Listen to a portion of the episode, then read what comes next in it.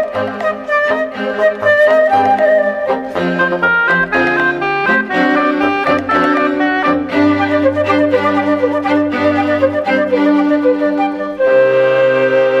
As proteínas têm várias funções, mas para as cumprir precisam sempre de parceiros que podem ser outras proteínas, macromoléculas ou pequenas moléculas que precisam de reagir entre si para formar uma outra estrutura. No nosso corpo, estas reações estão continuamente a acontecer, na casa dos milhares a qualquer momento. Sabemos que as proteínas encontram os parceiros porque são complementares ao nível da forma, como que encaixam uns nos outros, e ao nível da carga elétrica.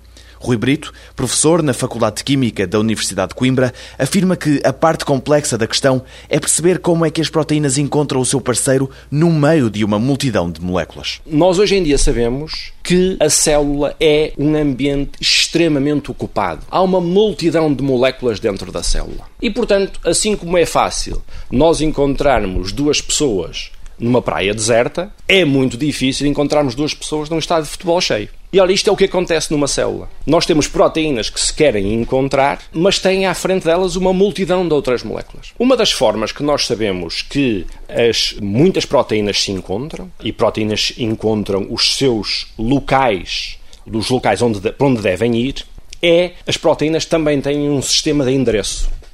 Ou seja, quando são sintetizadas, têm na sua parte terminal da sua sequência um número X de aminoácidos com determinadas características que vai dizer à célula esta proteína é para exportar ou esta proteína é para ir para o local tal. Ou seja, assim como um endereço, como o código postal numa carta, que permita à célula reconhecer para onde elas vão. Este é um mecanismo possível. Mas continuam a ficar muitas dúvidas por responder. Se isto é um código postal, quem é o carteiro? Quem leva a carta? Começa-se a saber que há determinadas proteínas, outras proteínas, que são capazes de ligar estas proteínas com o endereço e levá-las ao sítio certo. Ora bem, encontramos o carteiro, só que continuamos a ter a mesma questão um passo mais à frente. Mas agora, e a estrada? Onde é que pomos o carteiro para levar a carta de um sítio ao outro? E as estradas, essas ainda estão por descobrir em grande medida muito trabalho de investigação está a ser feito no sentido de encontrar estas vias de endereçamento e de localização para as proteínas. Amanhã, uma das grandes perguntas da matemática.